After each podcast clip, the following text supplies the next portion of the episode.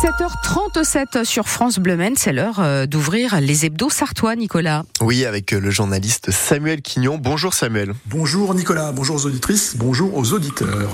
Et ce matin, dans tous les journaux, le Petit Courrier, l'écho de la vallée du Loir, les nouvelles de Sablé, les Alpes Mancelles libérées et l'action euh, l'écho à la Ferté-Bernard, il y a une question, comment faire pour éviter une collision avec un animal sauvage? C'est ça, c'est un dossier de l'ensemble des rédactions. Il n'y a pas qu'un article, hein, c'est un dossier avec euh, quatre euh, spécialistes du sujet ou gens qui sont confrontés régulièrement à, ça et un témoignage d'une personne qui a, été au fossé et qui a ruiné son, véhicule pour éviter un chevreuil.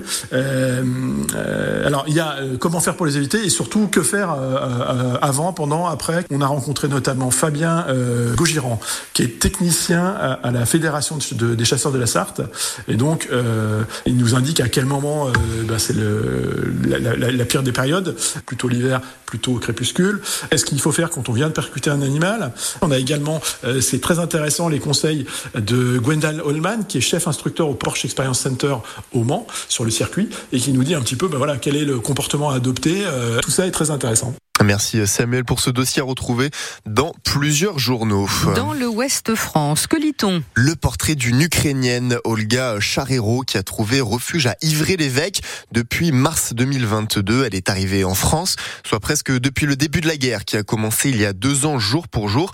Et elle dit qu'elle préfère être libre et qu'ici elle a un sentiment de sécurité.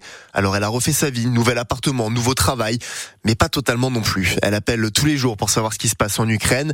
Après presque deux ans en France. Elle a encore du mal avec la langue, mais elle continue d'apprendre tous les jours avec YouTube.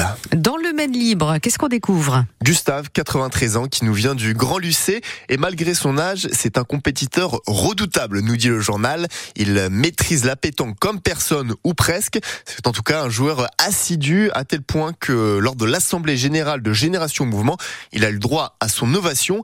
Et s'il est le plus ancien, méfiez-vous de ses amis, car ils disent de lui que c'est un terrible pointeur et qu'il n'a pas son égal, il ne tremble nullement. En résumé, dans une partie de pétanque, il vaut mieux l'avoir comme partenaire. Et on salue Gustave au passage. Merci Nicolas, tout à l'heure, 8h. Le 7